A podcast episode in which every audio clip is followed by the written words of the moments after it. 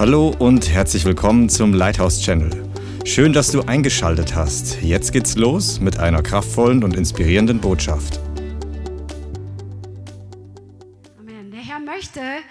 Leichtigkeit geben inmitten von Herausforderungen. Amen. Weil Jesus ist gekommen, um dich und mich von Lasten zu befreien, von den falschen Lasten zu befreien. Dafür ist Jesus auf die Welt gekommen. Er hat gesagt, kommt her zu mir, alle ihr mühseligen und beladenen, ich werde euch Ruhe geben. Nehmt auf euch mein Joch und lernt von mir, denn ich bin sanftmütig und von Herzen demütig und ihr werdet Ruhe finden für eure Seelen. Amen. Und der Herr will, weil jeder von uns wird durch Herausforderungen gehen und das lässt sich überhaupt nicht vermeiden. Solange wir hier auf dieser Erde sind, werden wir einfach durch Drucksituationen durchgehen, durch Herausforderungen durchgehen. Aber inmitten diesen Herausforderungen möchte der Herr dir Frieden im Herzen schenken, dass die Dinge dich nicht runterziehen ziehen, dass die Dinge dich nicht belasten, dass du nicht mit einem riesen Rucksack auf dem Rücken durch das Leben gehst, sondern dass du durch die Situation durchgehst, durch das Feuer hindurchgehst, aber trotzdem in einer göttlichen Art von Leichtigkeit. Amen. Und heute schauen wir uns einen Schlüssel an, wie das wirklich wird in unserem Leben. Das Wort sagt auch, in, das hat heute die äh, Clara, glaube ich, schon zitiert, demütigt euch unter die mächtige Hand Gottes, denn damit er euch erhöht zur rechten Zeit, indem ihr alle Sorgen auf ihn werft, denn er sorgt für euch. Wir sollen unsere Sorgen nicht für uns festhalten, wir sollen sie nicht behalten, das ist, ähm, das ist Stolz, sagt das Wort hier, sondern wenn wir uns demütigen und unsere Sorgen auf ihn werfen, dass wir sie ablegen, dass wir sie zu ihm bringen, das ist Demut und er sorgt dann für uns. Amen. Halleluja.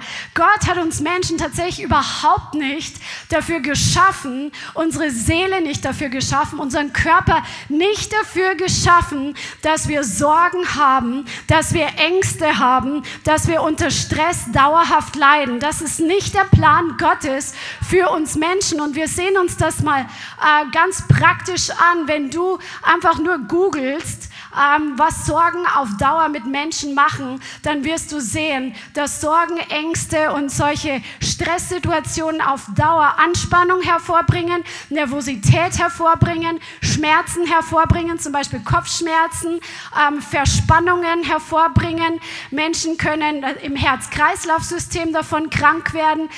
Das Immunsystem wird durch dauerhaften Stress geschwächt. Also wir sind einfach nicht dafür geschaffen, dauerhaft unter Ängsten, Sorgen Sorgen und Stress zu leiden. Stimmst du mit mir überein? Amen. Halleluja. Oder Schlafstörungen können hervorkommen. Aber der Herr ist der Ruhepol in Zeiten der Not. Er ist die sichere Festung inmitten von Krieg. Er ist der Ort des Friedens in turbulenten Zeiten, der feste Anker im tobenden Sturm. Du kannst in ihm ruhen. Er will deine Sicherheit und deine Stärke sein. Er will dich in seiner Hand halten und du darfst sein Kind sein. Und dann ist überfließender Frieden bei dir, weil überfließender Frieden bei ihm ist. Amen. Jesus hat gesagt, dass wenn wir in der Welt sind, werden wir Bedrängnis haben. Das heißt, wir werden diesen Druck haben von außen. Das lässt sich, solange wir hier sind, nicht umgehen. Aber der Druck, der muss nicht in uns hineinkommen. Der Druck kann von außen kommen und du gehst in eine Situation, wo dein Leben nicht einfach ist, vielleicht am Arbeitsplatz oder in der Familie oder finanziell oder die Politik macht Entscheidungen, die einfach beunruhigend sind zum Beispiel. Der Druck, der ist von außen da, aber der muss nicht hier hereinkommen. Und der Herr gibt uns Schlüssel in seinem Wort, wie wir frei bleiben können und frei werden können von diesem innerlichen Druck. Amen. Manchmal gibt es einfach Situationen, durch die wir durchgehen, die wir nicht einfach mal verändern können. Zum Beispiel, wenn am Arbeitsplatz mehr gefordert wird oder wenn in der, was weiß ich, im familiären Umkreis Menschen, die mit uns unmittelbar verbunden sind, Entscheidungen treffen, wo wir nicht einverstanden sind, aber wir können das nicht verändern. Oder es gibt geistliche Attacken, es gibt Verfolgung, finanziellen Druck, all diese Dinge. Manchmal reicht nicht ein Gebet. Ja? Manchmal können wir Dinge nicht sofort ändern und der Druck ist trotzdem da. Natürlich ist es gut, weiterhin zum Herrn zu gehen, weil der Herr ist heute noch ein Gott, der Wunder tut, der Dinge verändert, die vorher unveränderlich aussahen, der einen Weg durchs Rote Meer gemacht hat, wo überhaupt kein Weg zu sehen war, wo überhaupt nicht daran zu denken war, dass überhaupt eine Möglichkeit gibt, da durchzugehen. Gott hat einen Weg gemacht und er will für dich auch einen Weg in deiner Situation machen. Aber bis dieser Weg da ist, bis die Lösung da ist, bei Gott, bei Gott gibt es für alles eine Lösung. Amen. Sag mal, bei Gott gibt es für jedes Problem eine Lösung. Gott hat für meine Probleme Lösungen. Amen, Amen, Halleluja. Aber bis das passiert ist, müssen wir einfach lernen, die richtige Haltung einzunehmen. Und wir lernen das am Volk Israel. Die meisten von uns haben den Spruch schon gehört, der Herr hat die Israeliten aus Ägypten herausgeführt, aber in der Wüste war Ägypten noch in ihnen drin. Und das schauen wir uns heute mal ein bisschen genauer an. Was war damit gemeint? Wer die Geschichte kennt, der Wer sie nicht kennt, der soll sie mal nachlesen in 2. Mose. Die Israeliten, die waren seit 400 Jahren in Ägypten. Sie waren dorthin geführt worden, weil Gott sie in einer Zeit der Not dort versorgt hat. Amen. Aber es haben sich mit der Zeit Dinge verändert. Stück für Stück wurden sie zu Sklaven gemacht von dem ägyptischen König und von dem ägyptischen Volk und sie mussten hart arbeiten. Sie wurden geknechtet, sie wurden angetrieben, sie mussten noch härter arbeiten. Sie waren eigentlich wie so ähm, Arbeitstiere. Ja?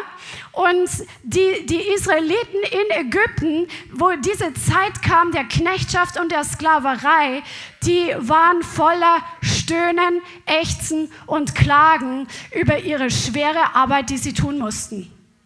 Sie mussten Tag für Tag für Tag schwer arbeiten.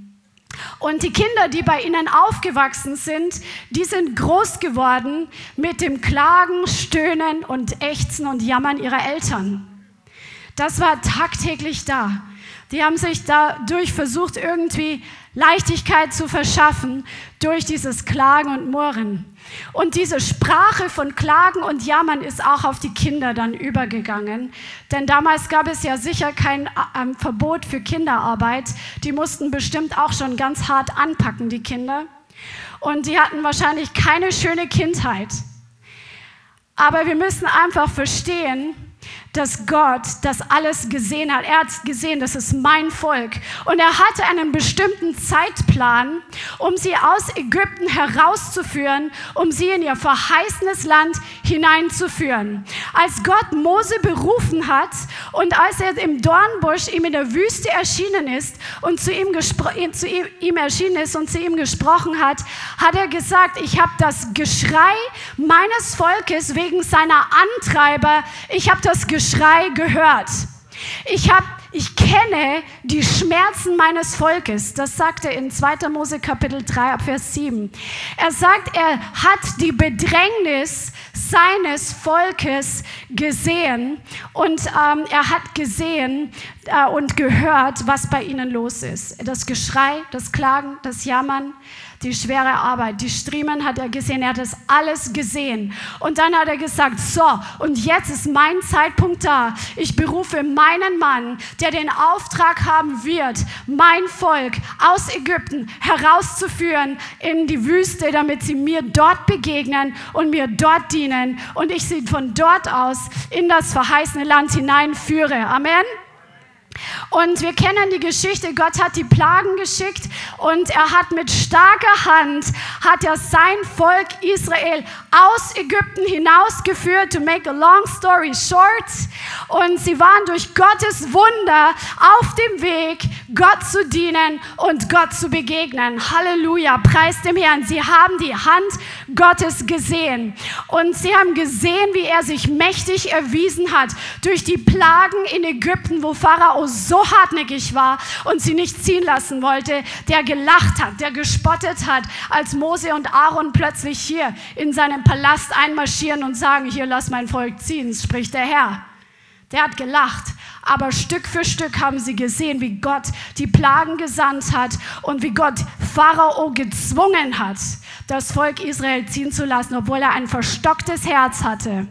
Sie haben erlebt, wie Gott sie befreit hat aus harter Sklaverei in Ägypten. Und er führte sie letztendlich, als sie in der Wüste waren. Und die, die Ägypter waren hinter ihnen her mit den Wagen, um sie doch noch zurückzuholen nach Ägypten, weil jetzt waren ihre Arbeitskräfte weg ähm, haben sie gesehen, wie Gott das Meer vor ihnen geteilt hat, einen Weg gemacht hat und sie in Sicherheit gebracht hat und den Feind komplett von ihnen abgeschnitten hat.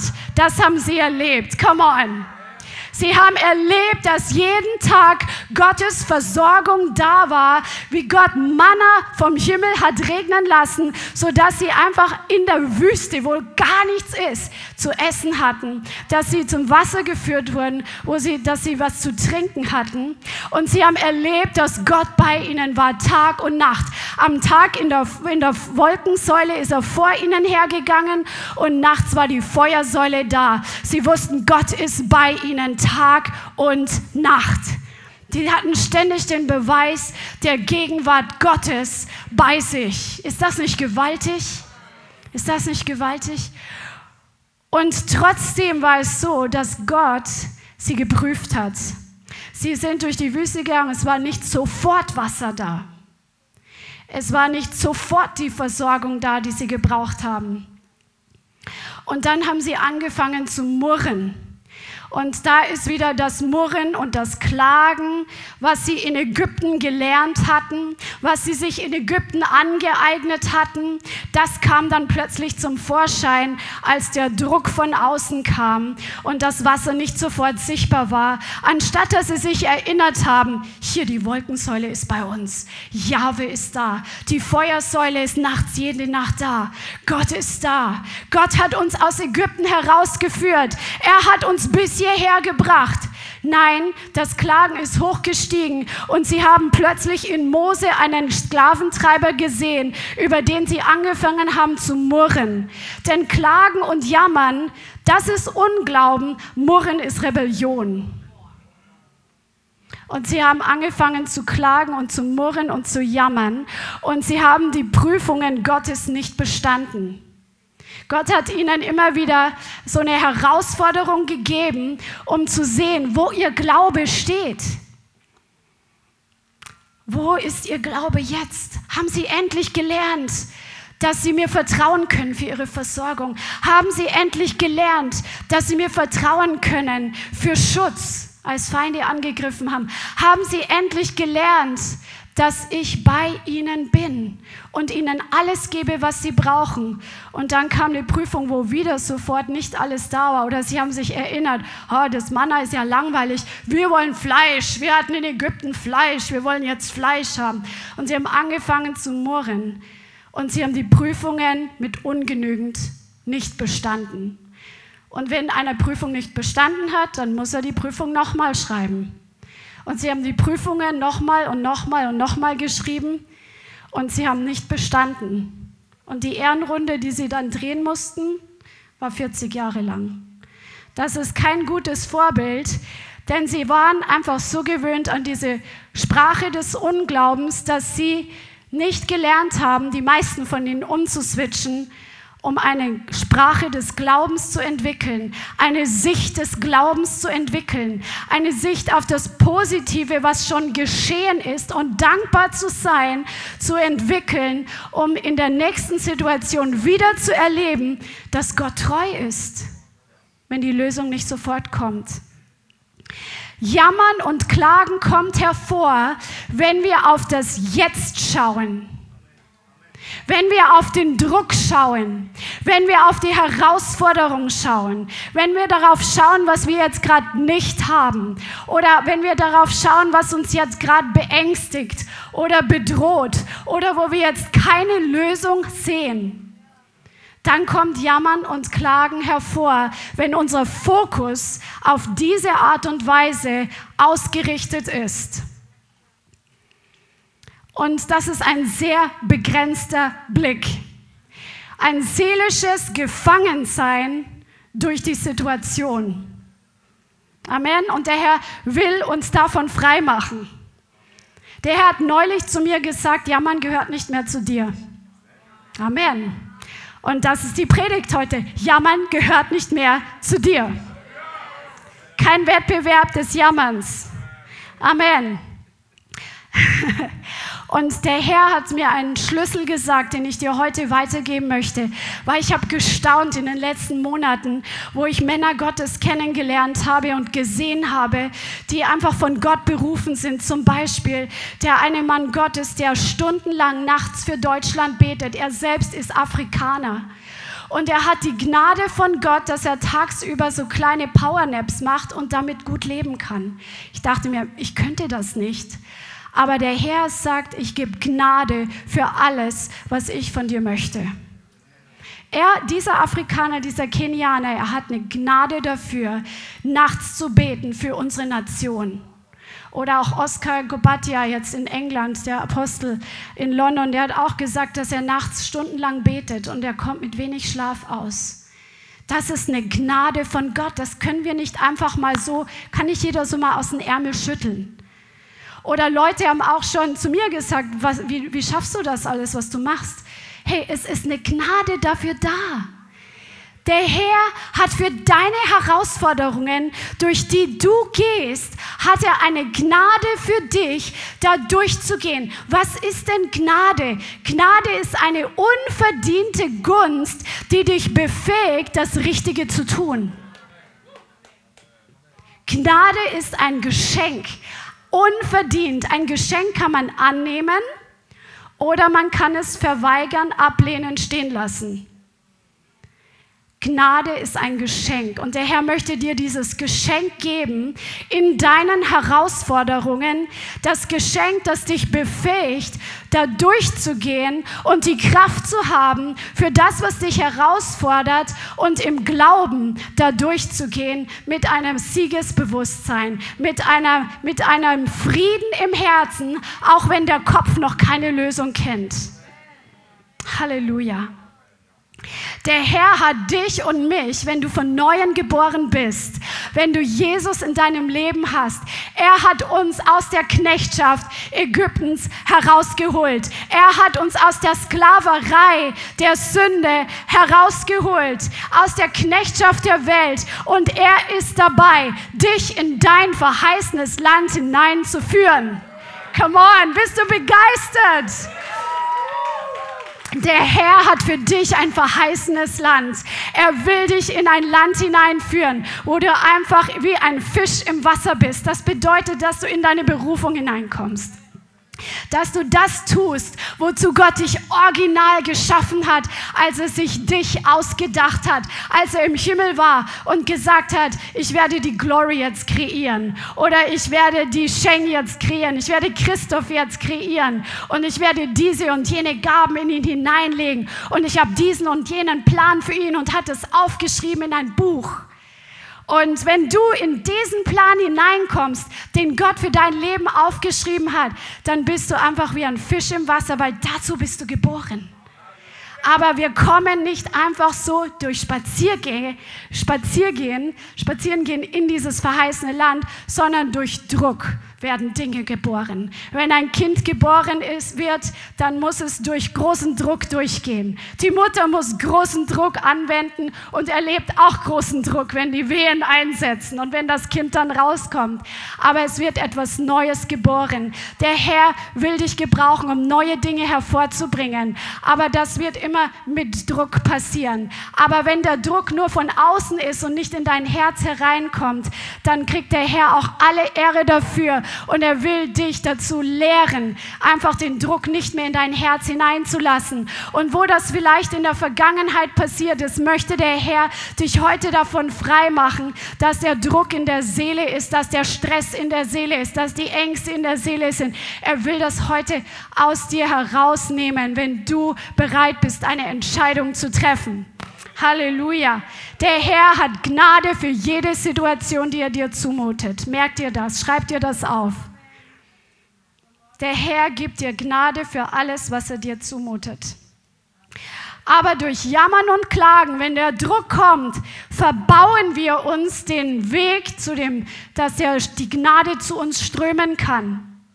Weil wir sehen auf die natürlichen Dinge, wir sehen auf die Umstände, wir sehen auf unsere Unfähigkeit, wir sehen darauf, dass wir jetzt keine Lösung wissen, wir sehen darauf, dass, was weiß ich, die Finanzen nicht reichen oder dass diese und jene Person einfach schwierig ist und uns im Weg steht. Wir sehen die Umstände und dann sehen wir nicht, was der Herr für uns vorbereitet hat. Der Herr will uns dazu trainieren und das ist heute wirklich eine ganz einfache Predigt, keine hohe, hohe Theologie, aber in der Einfachheit ist die Kraft. Der Herr will uns lernen, dass wir wie Kinder zu ihm kommen, dass wir unseren Blick auf ihn richten inmitten des Sturms, dass wir unseren Blick auf ihn richten, der die Lösung hat für alles, der dich kennt in jedem Detail deines Lebens, der alle deine Umstände rundum kennt und der eine Lösung für dich hat, weil er gut ist. Gott ist gut und er ist gut zu dir. Halleluja. Und Paulus ist einer der großen Beispiele, wo wir sehen, dass er einfach durch Gnade so viel erlitten hat und erlebt hat und bewirkt hat. Lasst uns mal zusammen 1. Korinther 15 aufschlagen. 1. Korinther 15 und Vers 9 und 10. 1. Korinther 15, Vers 9 und 10. Denn ich bin der geringste der Apostel, der ich nicht würdig bin, ein Apostel genannt zu werden, weil ich die Gemeinde Gottes verfolgt habe. Paulus war vorher ein religiöser Fanatiker, der die Christen verfolgt hat, sie verschleppt hat, sie hat einsperren lassen, damit sie auch letztendlich getötet werden. Aber durch Gottes Gnade bin ich was ich bin. Und seine Gnade an mir ist nicht vergeblich gewesen, sondern, sag mal, sondern, ich habe viel mehr gearbeitet als sie alle. Nicht aber ich, sondern die Gnade Gottes, die mit mir ist. Und wenn du das Leben von Paulus studierst, das ist so krass. Aber der Herr hat mir gerade gesagt, Guck dir mal den, den Vers an. Er sagt, durch Gottes Gnade bin ich, was ich bin. Wo er vorher ein Verfolger der Gemeinde war, ist er nachher ein Apostel geworden durch die Berufung Gottes. Und er hat die Gnade Gottes angenommen. Er hat nicht gesagt, Gott kann mir niemals vergeben. Oh, ich kann mir selber nicht vergeben. Ich, Gott kann mir überhaupt nicht vergeben. Sondern er hat sich gedemütigt und Gott hat auch dazu sehr viel beigetragen, dass er sich gedemütigt hat, weil der Herr ist es, der das Wollen und Vollbringen gibt. Ähm, Gott, er war ja dann drei Tage lang blind als er Jesus begegnet ist, aber er hat die Vergebung angenommen. Und es sind heute Leute hier und du hast Dinge in deinem Leben getan, wo du dir heute noch Vorwürfe machst und wo du heute noch mit Unvergebenheit gegen dich selber zu kämpfen hast. Und der Herr sagt dir, lass dich selber los, denn wenn ich dir vergeben habe für die Schuld, die du vollbracht hast, so will ich dir auch, äh, so sollst du dir selber auch vergeben. Wenn ich es tue, nimm doch meine Gnade an und sei nicht stolz und halte an deiner Unvergebenheit dir selbst gegenüber fest. Denn ich habe dir vergeben. Meine Gnade ist für dich da. Es ist ein Geschenk. Nimm doch bitte das Geschenk an. Wenn es dich betrifft heute, dann möchte ich dich ermutigen und wirklich dir zurufen, bitte triff heute die Entscheidung, dir selbst auch zu vergeben für das, was du getan hast weil der Herr hat den Preis für dich bezahlt. Halte nicht fest an Unvergebenheit dir selbst gegenüber, sonst wirst du keine Gnade empfangen. Und Paulus hat diese Gnade empfangen. Er hat seine Vergangenheit hinter sich gelassen. Come on. Und er hat nach vorne geschaut. Und dann sagt er, dass durch die Gnade Gottes hat er viel mehr gearbeitet als alle anderen. Und wir sehen, er hat wirklich vom Neuen Testament so einen riesigen Teil geschrieben. Er ist durch Bedrängnisse durchgegangen. Er ist gesteinigt worden mehrmals. Er hat Schiffbruch erlitten. Er war Tag und Nacht unterwegs. Manchmal waren wilde Tiere um ihn herum. Er hat so viel durchgemacht, aber Gott hat ihm die Gnade gegeben für das, wozu er berufen war, nämlich das Evangelium zu den Nationen zu bringen. Und in all dem, mitten im Schiffbruch, mitten im Sturm, war Gott bei ihm und seine Gnade war für ihn da. Es hat sich nach Druck angefühlt und es war Druck, aber Paulus hat den Druck nicht in sein Herz hereingelassen. Ein großes Vorbild. Wer von uns hat schon so viel erlebt wie Paulus? Keiner. Keiner hat das durch, was dieser Mann durch hat. Da können wir uns echt eine Scheibe abschneiden. Und das war echt kein Zuckerschlecken, was er durchgemacht hat. Aber Gott hat ihn in ein hohes geistliches Amt berufen und Paulus hat nie vergessen, woher er kam. Er hat nie vergessen, aus welchem Schlamassel Gott ihn herausgeführt hat. Vergiss nie, woher du kommst und wo Gott dich rausgeführt hat. Vergiss nie die Wunder, die der Herr für dich schon getan hat. Vergiss nie, dass der Herr schon so viel in deinem Leben Bewahrung geschenkt hat. Darum sitzt du heute noch hier. Darum hörst du heute diese Botschaft, weil Gott dich schon bewahrt hat vor dem Tod. Du hättest tot sein können.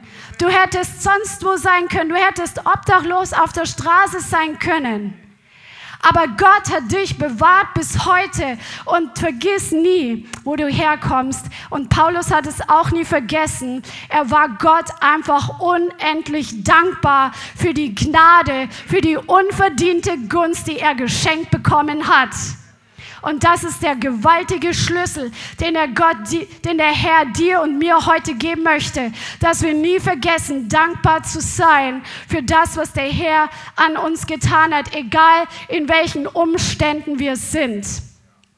In Philippa 4, Vers 13 steht, alles vermag ich durch den, der mir die Kraft dazu gibt. Und dieses Wort Kraft geben heißt endynamo.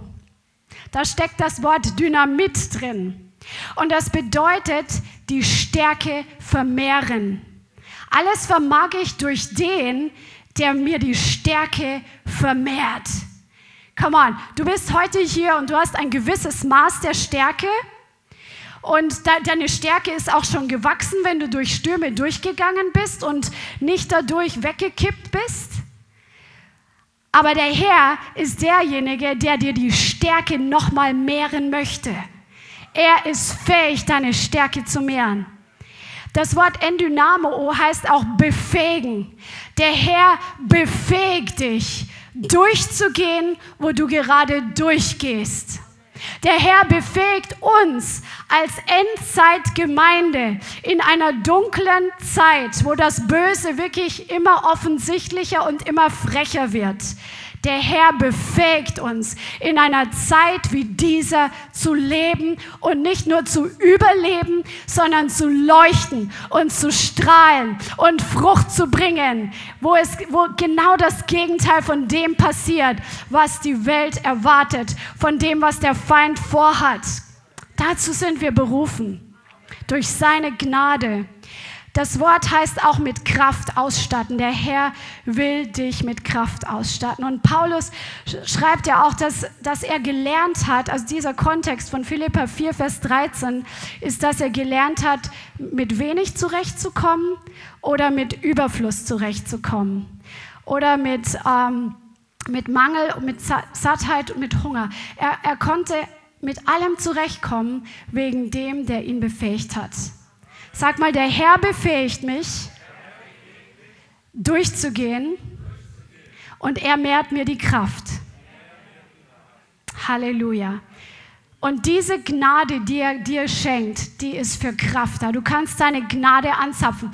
Gnade bedeutet, du gehst zum Herrn, so wie wir heute auch gebetet haben, als die, Christian hat es schon erklärt mit der Technik. Wir haben gebetet, weil die Technik ja umgestellt wurde und der Sound war ganz komisch, als wir heute Soundcheck gemacht haben. Herr, gib heute Gnade für den Sound, gib Gnade für die Technik. Und das, dann nimmst du das, dann glaubst du das und du merkst, der Herr ist dabei. Und du machst dir dann keine Sorgen, sondern du hörst auf den Herrn, was ist mein Teil jetzt in dem Ganzen? Und wenn du dann einen Teil hast, Gnade ist da für Lösungen. Der Herr gibt Lösungen zu seiner Zeit, Nicht immer sofort, weil er auch unsere Herzen testet. Und jede Prüfung, da können wir auch selber sehen, was in uns drinsteckt. Kommt Jammern raus? Kommt Ägypten raus? Kommt Klagen raus? Oder kommt Dankbarkeit raus? Kommt Glaube raus? Kommt einfach Zuversicht aus uns raus? Wenn der Druck kommt, kommt raus, was drin ist. Gnade für göttliche Zeitpunkte ist da, dass wir in göttlichen Timing gehen. Der Herr möchte dir helfen, dass du in seinem Timing gehst. Und ich möchte dir einen Tipp geben, wenn du denkst, du bist hinterher und vielleicht bist du es auch mit dem, was Gott für dich vorhat, dass du zeitlich in einer Verzögerung bist, weil der Feind verschiedene Dinge in deinem Leben getan hat, du vielleicht falsche Entscheidungen getroffen hast, dann fang einfach an zu beten, dass der Geist der Verzögerung aus deinem Leben gebunden ist und bitte den Herrn und lege jeden Tag deine Zeit in seine Hände. Seitdem ich das mache, ich bete jeden Tag, Herr, ich lege meine Zeit in deine Hände von heute, von diesem Tag. Seitdem merke ich, wie die Zeit viel effizienter ausgekauft wird. Effizienteres Ausruhen, effizienteres Arbeiten, äh, entspannteres Arbeiten, weil plötzlich Frieden ist und nicht so viel Notfälle zum Beispiel in der Arbeit. Der Herr ist mit dir. Und wenn du deine Zeit in seine Hände legst, empfängst du Gnade, um die Zeit auszukaufen. Der Herr gibt uns Gnade, Verfolgung zu erleiden. Er gibt uns Gnade für weniger Schlaf, wenn er will, dass wir nachts beten. Er gibt uns Gnade für den Dienst, den wir im Reich Gottes tun und so weiter und so weiter. Es ist für alles eine Gnade da, ein Geschenk da. Gott setzt keine Kinder auf die Welt und überlässt sie sich alleine. Ja, Gott ist ein guter Vater. Er hat seine Augen auf dein Leben gerichtet. Er hat seine Ohren auf deine Stimme gerichtet. Er hört auch die Stimme deines Herzens. Der Herr schaut auf dich und er ist für dich und er will dir diese Gnade geben. Aber wenn du und ich, wenn wir so beschäftigt sind mit den Umständen und uns um uns selber drehen und den Druck so uns stark beeinflussen lassen, dann sehen wir nicht die Geschenke, die er für uns hat und nehmen sie nicht in Anspruch.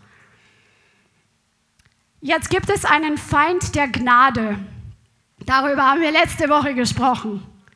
Stolz, genau, ein paar von euch haben es sofort gehabt. Stolz ist der Feind der Gnade, weil der Herr sagt, demütigt euch unter die gewaltige Hand Gottes, indem ihr alle Sorgen auf ihn werft.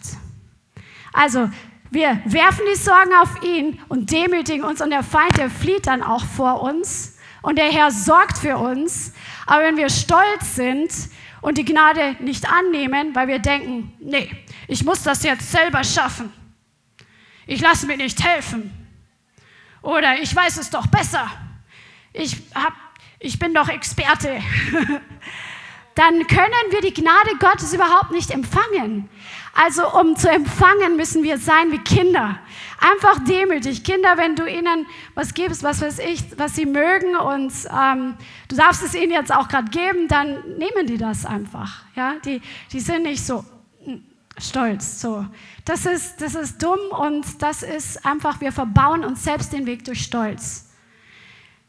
Menschen, die gerne Geschenke annehmen können, das ist ein Indikator für Stolz. Wenn es dich betrifft, dass du keine Geschenke annehmen kannst, dann vielleicht will der Herr dir zeigen, dass es dran ist, Buße zu tun von Stolz, damit du dich leichter tust, in seiner Gnade zu gehen, in seiner Leichtigkeit zu gehen.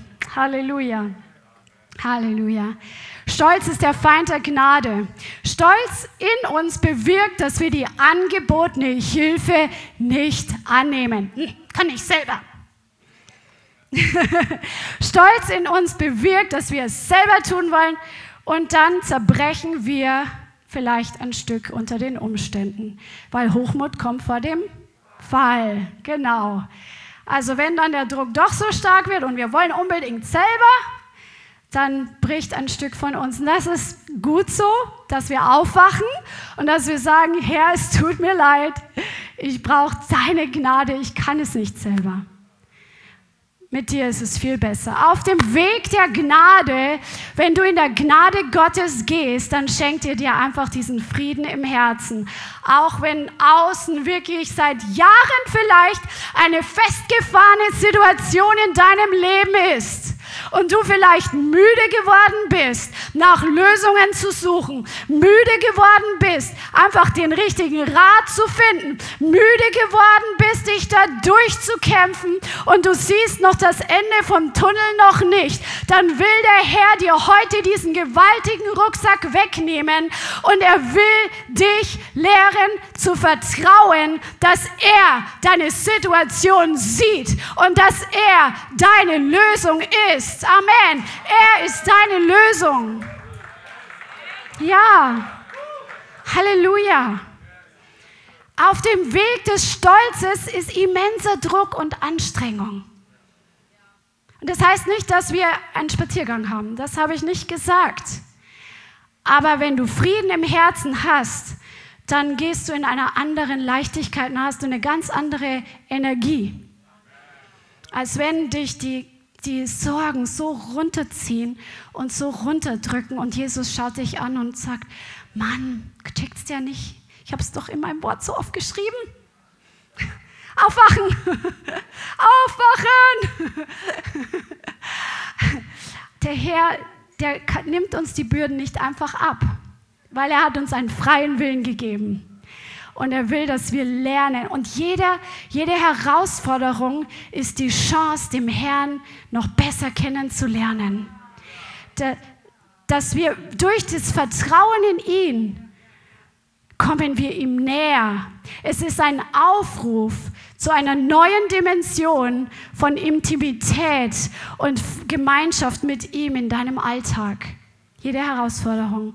Wenn du die Herausforderungen siehst und da drin, mittendrin steckst und deinen Blick zu ihm schaust und in dein Wort, in die Bibel, in das Wort hineinschaust, was er dir alles versprochen hat und dich daran erinnerst, wo er dich schon herausgebracht hat, was er für dich schon getan hat, dann wird dein Herz mit ihm noch mehr verbunden sein.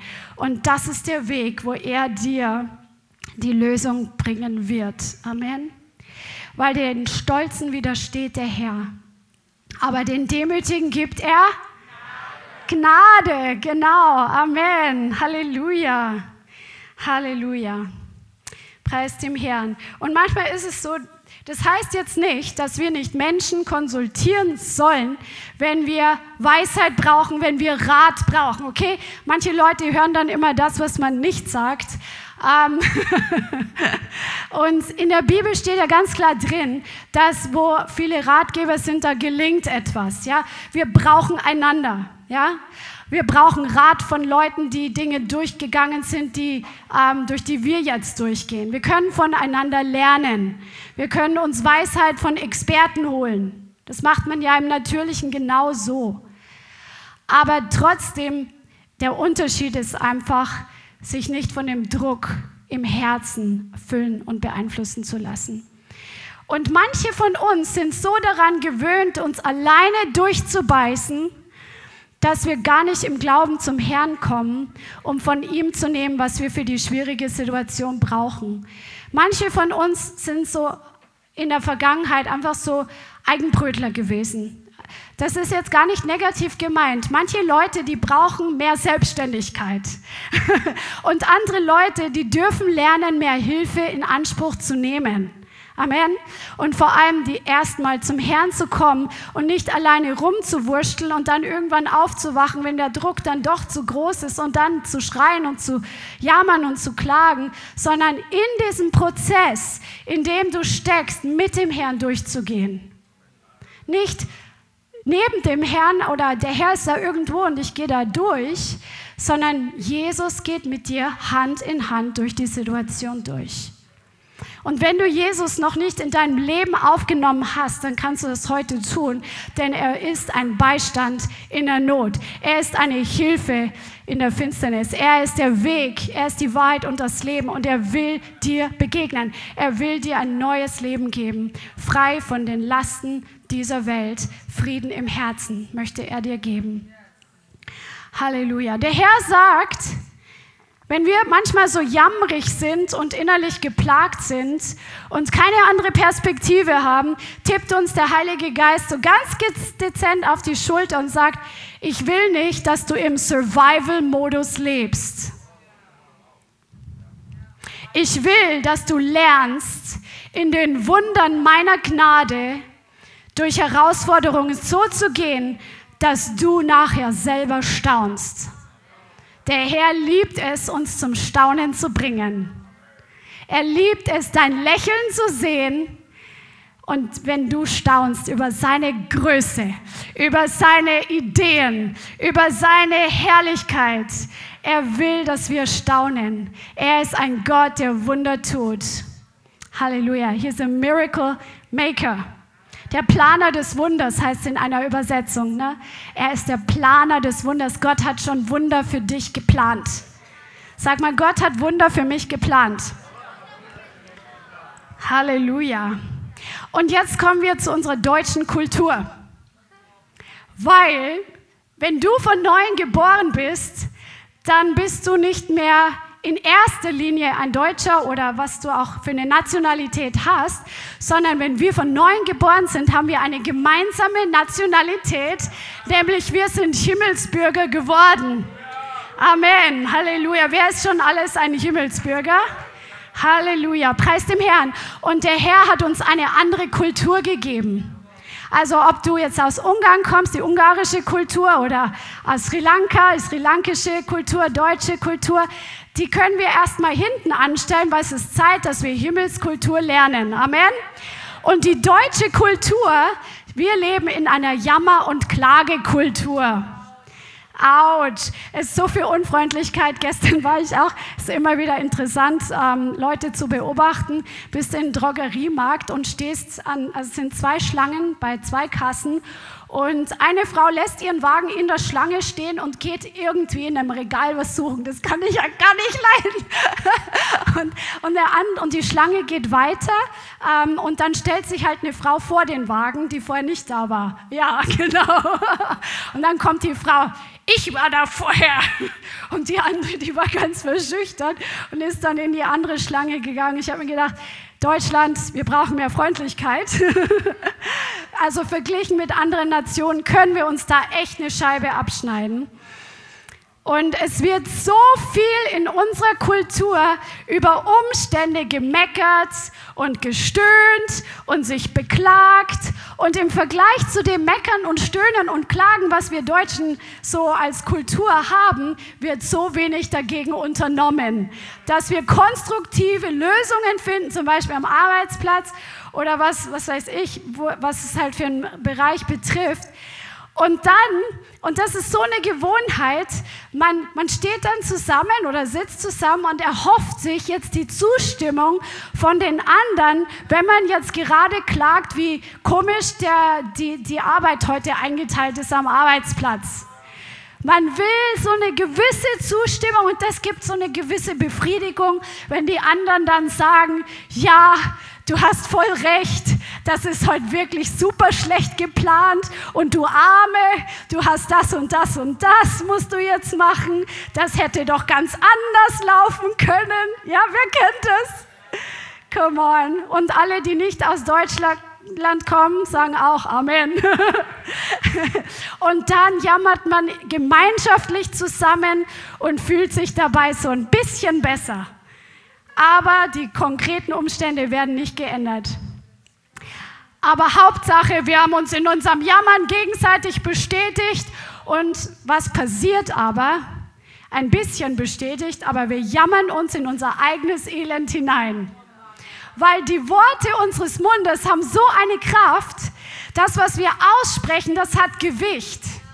Und das beeinflusst zum Beispiel dann den Arbeitsplatz, wenn wir bei dem Thema bleiben, oder die Familien, äh, das Familientreffen oder sonst was.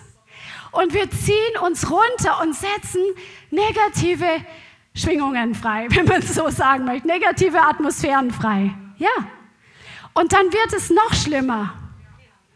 Und der Herr braucht Leute, wie dich und mich, die herauskommen aus dieser deutschen Jammerklagekultur und die anfangen, die Kultur des Himmels zu leben, nämlich eine Kultur des Glaubens, eine Perspektive der Hoffnung und der positiven Erwartung, die wir einfach im Frieden sind, auch wenn das Arbeitsumfeld ein Chaos ist und der den Frieden Gottes an den Arbeitsplatz bringt, der den Frieden Gottes in die komplizierte Familiensituation hineinbringt, weil wir unseren Blick da oben haben auf Jesus, der für alles eine Lösung hat, der uns Autorität gegeben hat, auf dieser Erde Frieden freizusetzen. Denn der Friede ist in uns drin, er ist in uns durch den Heiligen Geist und wir können diesen Frieden freisetzen durch Glauben, wenn wir im Glauben wandeln und nicht im Fleisch. Amen. Halleluja. Und der Herr hat uns herausgerufen aus der Welt. Das ist die Ekklesia, die Herausgerufene. Wir sind aus der Welt herausgerufen, um sein Volk zu sein, aus allen Nationalitäten. Und die Kultur des Himmels ist Demut, Dankbarkeit und Glaube. DDG. Demut, Dankbarkeit und Glaube. ja, ich hatte überlegt, ob man das in den Titel der Predigt mit einbaut, aber das ist, ich weiß nicht, ob jemand dann damit was anfangen kann. Demut, Dankbarkeit und Glaube. Das ist die Kultur des Himmels. Sag mal Demut, Dankbarkeit und Glaube. DDG. Amen. Amen. Dankbarkeit bahnt einen Weg. Lasst uns mal Psalm 50 aufschlagen. Psalm 50. Das war einer der Lieblingspsalmen meines Schwiegervaters, der ihn super oft zitiert hat in jeder Situation und Lage. Man hat seine Stimme im Ohr, wenn man diesen Psalm liest. es war einmal so, wir waren in, äh, in einer anderen Stadt zu einem Gottesdienst oder was auch immer. Und äh, mein Schwiegervater hat irgendwie, entweder ist ihm der Autoschlüssel auf dem Gehsteig runtergefallen oder er wurde in dem Vorraum von diesem Gemeindegebäude aus seiner Tasche geklaut, man weiß es nicht. Auf jeden Fall kommen wir nach dem Gottesdienst raus und das Auto ist weg. Ja, jetzt heutzutage kann man ja durch diesen Knipser gleich rausfinden, welches Auto es ist. Und der, der war unerschütterlich im Glauben. Der hat gesagt, Herr, ich bin dein Sohn. Du wirst mir dieses Auto geben und wir preisen dich jetzt, weil wer Dank opfert, der bahnt einen Weg oder so ähnlich. Wir rufen dich an unter Psalm 50, 15. und dann sind sie abends noch zur Polizei gefahren. Die haben ihnen nicht viel Hoffnung gemacht weil dann wird schnell das Kennzeichen gewechselt und das Auto ist im Nu über alle Berge. Das Auto wurde noch in der Nacht gefunden. Was? Von der Polizei, von der Polizei. Ich bin dein Sohn. Ach nee, echt. Okay, Christian sagt gerade, die haben per Zufall jemand aufgehalten und das war das Auto. Also per Zufall. Gott ist groß. Come on. Und da können wir uns eine Scheibe davon abschneiden. Er lächelt bestimmt jetzt im Himmel, dass wir gerade die Story erzählen. Hier sagt der Herr, lasst uns mal ein Stück lesen, weil das so ein wunderbarer Psalm. Hier steht ähm, im Vers 7, wir fangen bei Vers 7 an, Psalm 50, Vers 7. Höre mein Volk und ich will reden, Israel, und ich will dich verwarnen. Ich bin Gott, dein Gott. Nicht wegen deiner Schlachtopfer tadle ich dich, auch deine Brandopfer sind beständig vor mir. Ich nehme keinen Stier aus deinem Haus, noch Böcke aus deinen Hürden, denn mein ist alles Getier des Waldes das Vieh auf tausend Bergen. Ich kenne alle Vögel der Berge und was sich tummelt im Feld ist mir bekannt. Wenn mich hungerte, ich würde es dir nicht sagen, denn mein ist die Welt und ihre Fülle. Sollte ich das Fleisch von Stieren essen und das Blut von Böcken trinken? Opfere Gott Dank. Also wir sollen ihm keine Tiere opfern oder Opfer bringen in dem Sinn, dass es eine ähm, ja, was ist, wo wir denken, Gott ist dann damit zufrieden, sondern Gott sagt, opfere Gott Dank und erfülle dem Höchsten deine Gelübde und rufe mich am Tag der Not an und ich will dich retten und du wirst mich verherrlichen. Halleluja. Das ist so gewaltig. Lass uns weiterlesen. Zu dem Gottlosen aber spricht Gott, was hast du meine Ordnungen herzusagen und nimmst meinen Bund in deinen Mund? Du hast ja die Zucht gehasst und meine Worte hinter dich geworfen und so weiter. Ähm, ja, lesen wir Vers 20, da saßt du da, redest gegen deinen Bruder, gegen den Sohn deiner Mutter, stießest du Schmähungen aus, das hast du getan und ich schwieg. Du dachtest, ich sei ganz wie du. Ich werde dir dich zurechtweisen und es dir vor Augen stellen. Merkt euch dies, die ihr Gott vergesst, damit ich damit ich nicht zerreiße und keiner kann retten. Wer Dank opfert, sag mal opfert, verherrlicht mich und bahnt einen Weg, ihn werde ich das Heil Gottes sehen lassen. Und das ist heute der Schlüssel, den der Herr gesagt hat, dass ich heute weitergeben soll für diese Herausforderungen, durch die du gehst.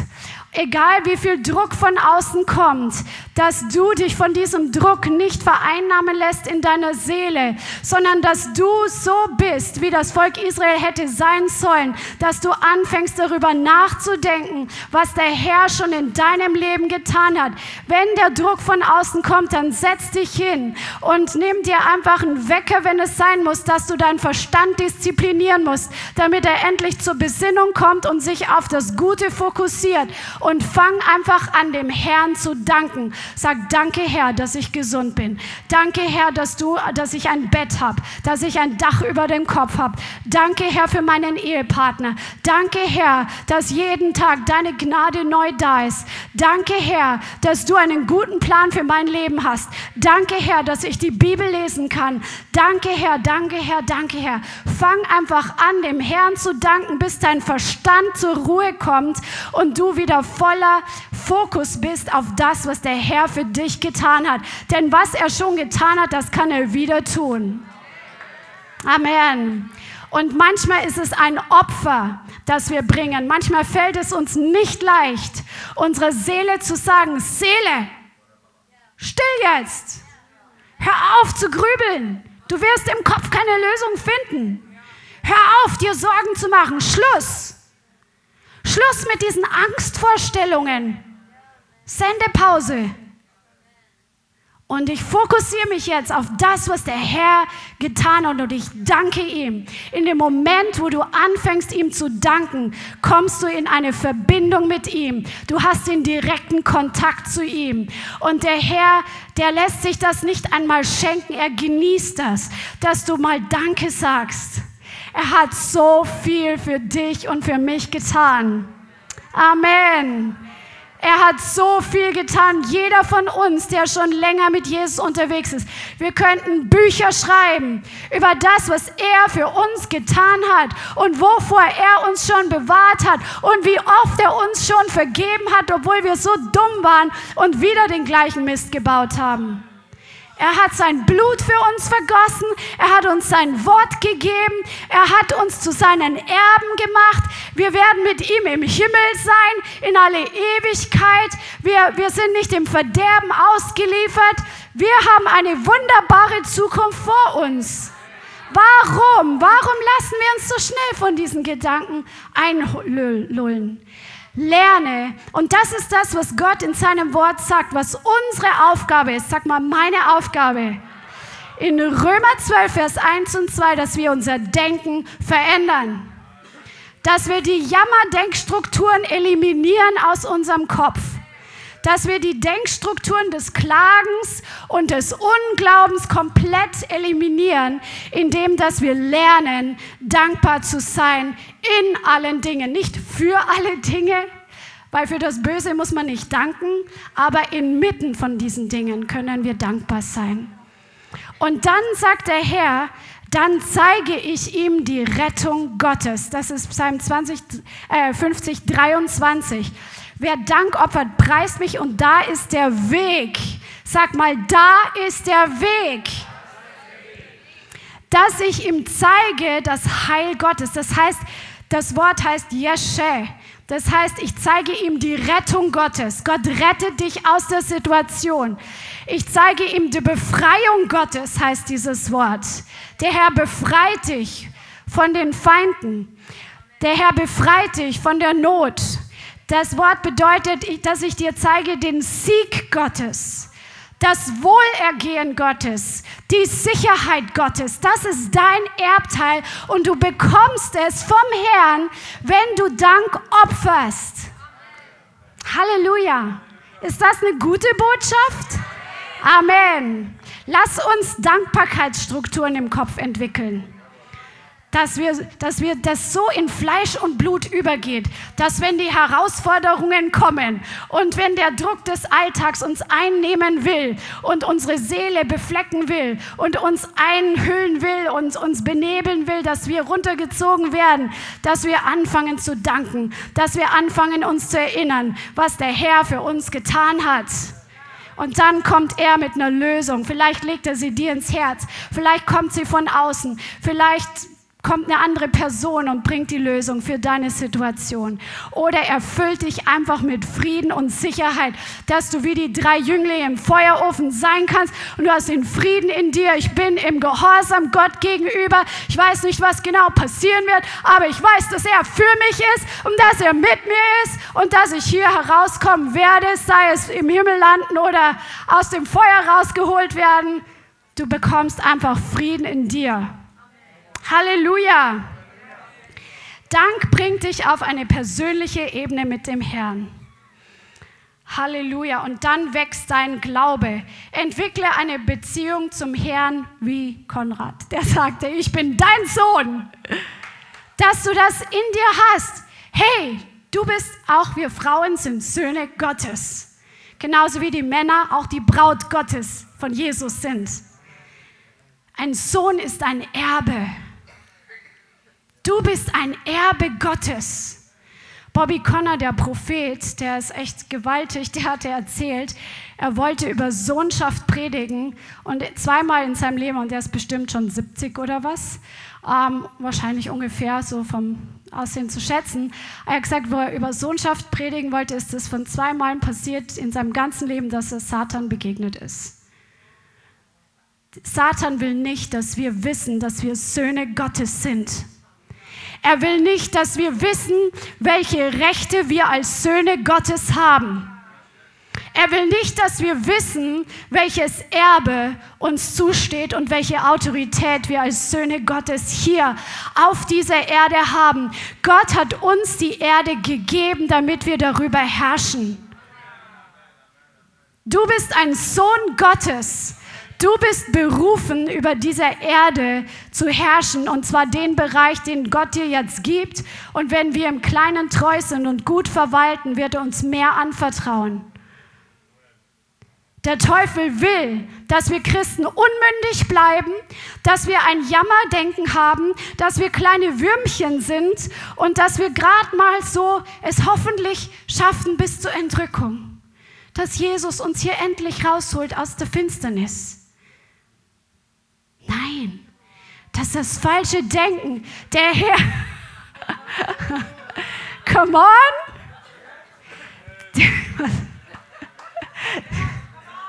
Der Herr hat uns berufen, in der Zeit wie dieser zu blühen und zu gedeihen. Du sollst wie eine mächtige Zeder sein. Kennt ihr Zedern? Das sind so wunderschöne Bäume. Die sind so herrlich und so prächtig.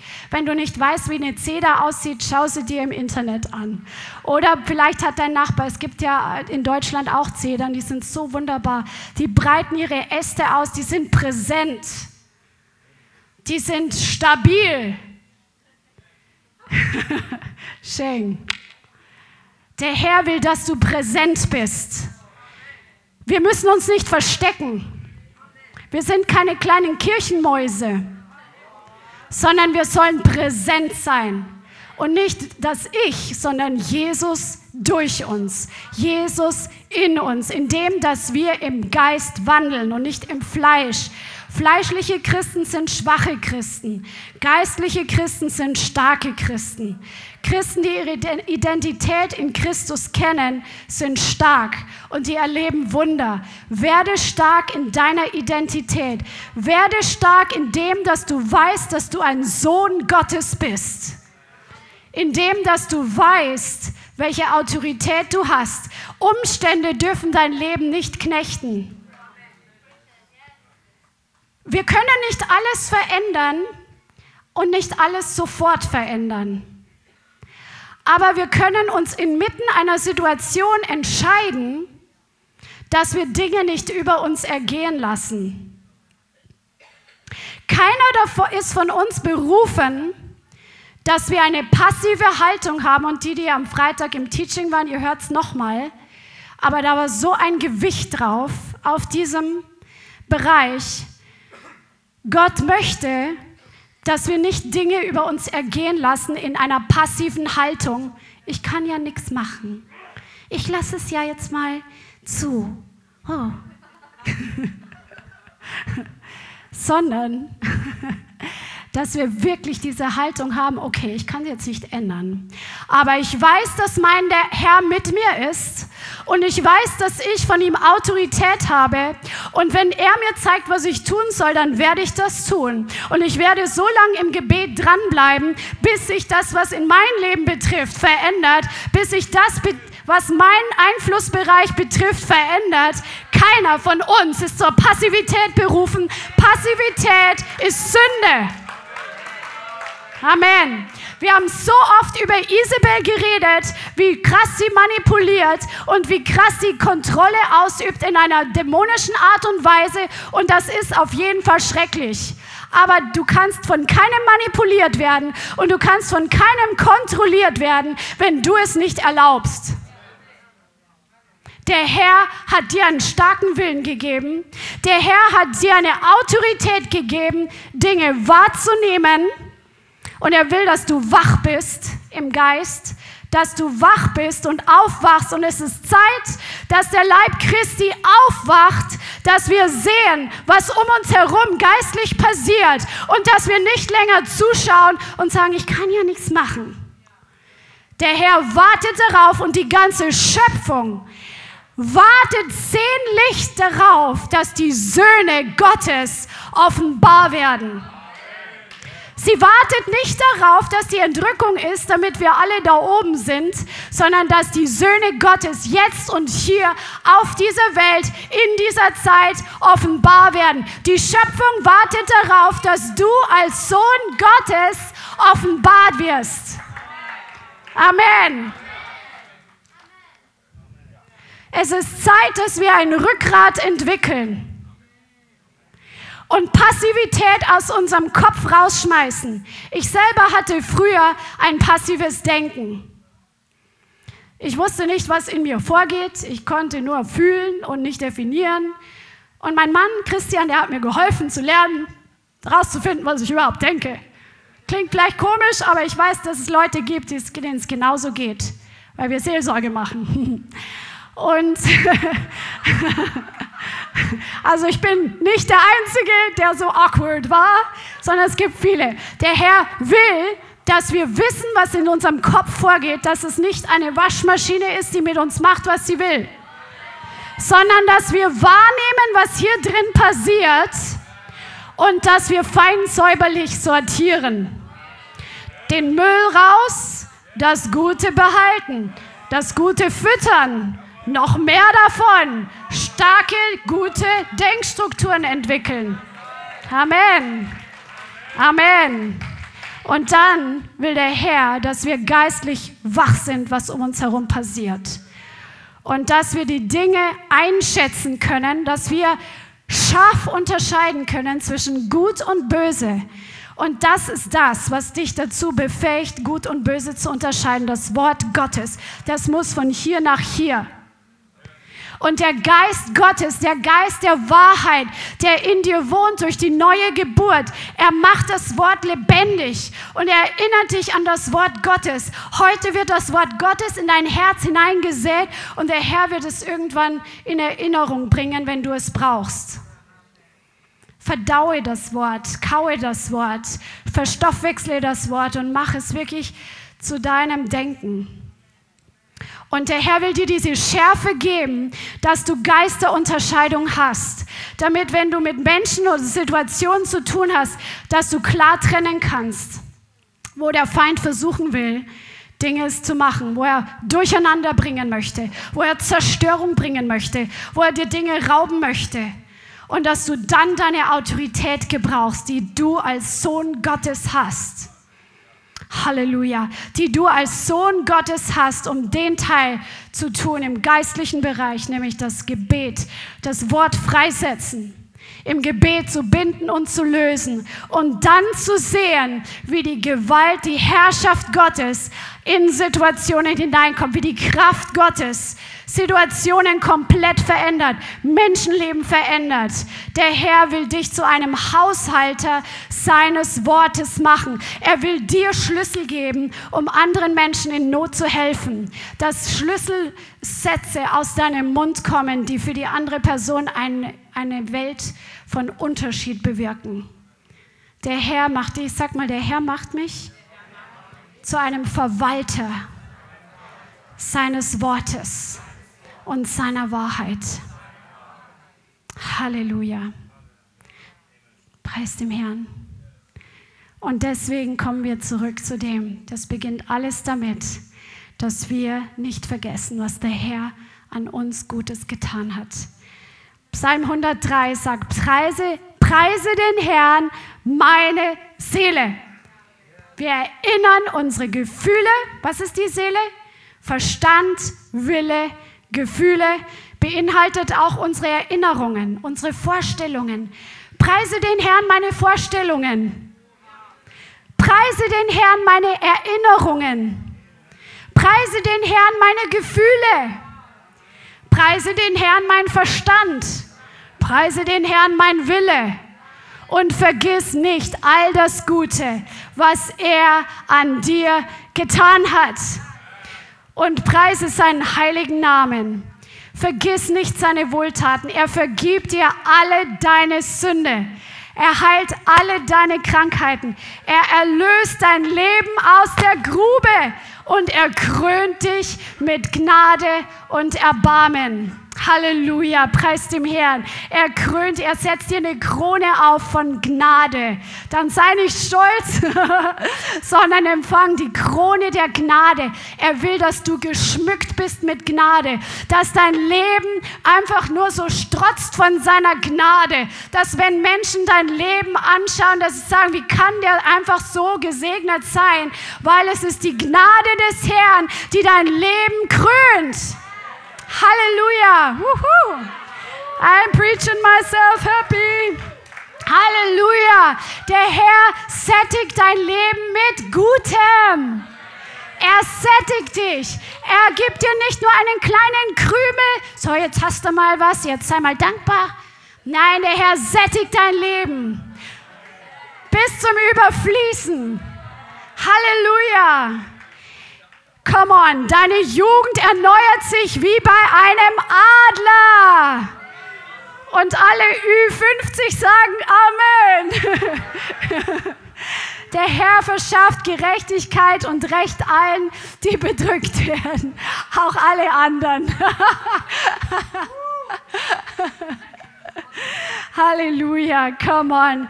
Ich will dir heute sagen, es gibt für jede Situation eine Lösung und die ist beim Herrn. Amen. Er ist deine Quelle. Kommst du zu ihm im Glauben und holst die Antworten ab oder willst du in deinem Jammern und Murren bleiben, dann erwarte nicht, dass sich was zum Guten verändert. Du hast die freie Entscheidung. Amen. Aber in Dankbarkeit und Glauben ist Kraft für deine Umstände. Amen. Der Herr will dir heute begegnen. Und er will dir wirklich die Last nehmen. Das Wort sagt in Jesaja 61, dass er den Geist der Schwere von uns wegnehmen will und uns stattdessen Lobpreisgewänder gibt. Und wenn du heute mit einem schweren Herzen gekommen bist, weil deine Umstände dich so eingelullt haben und dich so belastet und so bedrückt haben, dann komm heute zum Herrn und nimm den Austausch an, den er als Geschenk für dich hat. Amen. Halleluja. Lass uns einfach aufstehen. Preis dem Herrn. Vielleicht ist es auch dran, dass der eine oder andere heute wirklich eine Entscheidung trifft, dass du umkehrst aus, aus dem Blick, auf dem, aus dem ständigen Fokus auf die Umstände, wo du von Jammern und Klagen einfach in letzter Zeit, ja, was, was, wo das dein Lebensstil vielleicht war, oder eine Haltung, die immer wieder gekommen ist der Herr ehrt deine Entscheidungen. Dann kannst du heute die Entscheidung treffen und Buße tun und sagen, Jesus, es tut mir leid. Ich will nicht mehr jammern und klagen, sondern ich will glauben. Ich will dir vertrauen. Wenn es dich betrifft, dann geh jetzt damit zum Herrn und triff diese Entscheidung. Der Himmel reagiert auf deine göttlichen Entscheidungen und gibt dir Backup. Halleluja. Halleluja. Halleluja. Vielen Dank fürs Zuhören. Wir hoffen, die Botschaft hat dich inspiriert und weitergebracht. Diese und noch mehr Botschaften findest du auch als Livestream auf unserem YouTube-Channel, zusammen mit Live-Worship und vielen bewegenden Zeugnissen. Wir würden uns freuen, wenn du auch mal in unserem Gottesdienst vorbeischaust. Alle Infos dazu findest du auf unserer Webseite, auf Facebook oder Instagram. Links dazu findest du in der Beschreibung. Schreib uns gerne dein Zeugnis oder dein Gebetsanliegen unter info at lighthouse.center. Tschüss und bis zum nächsten Mal.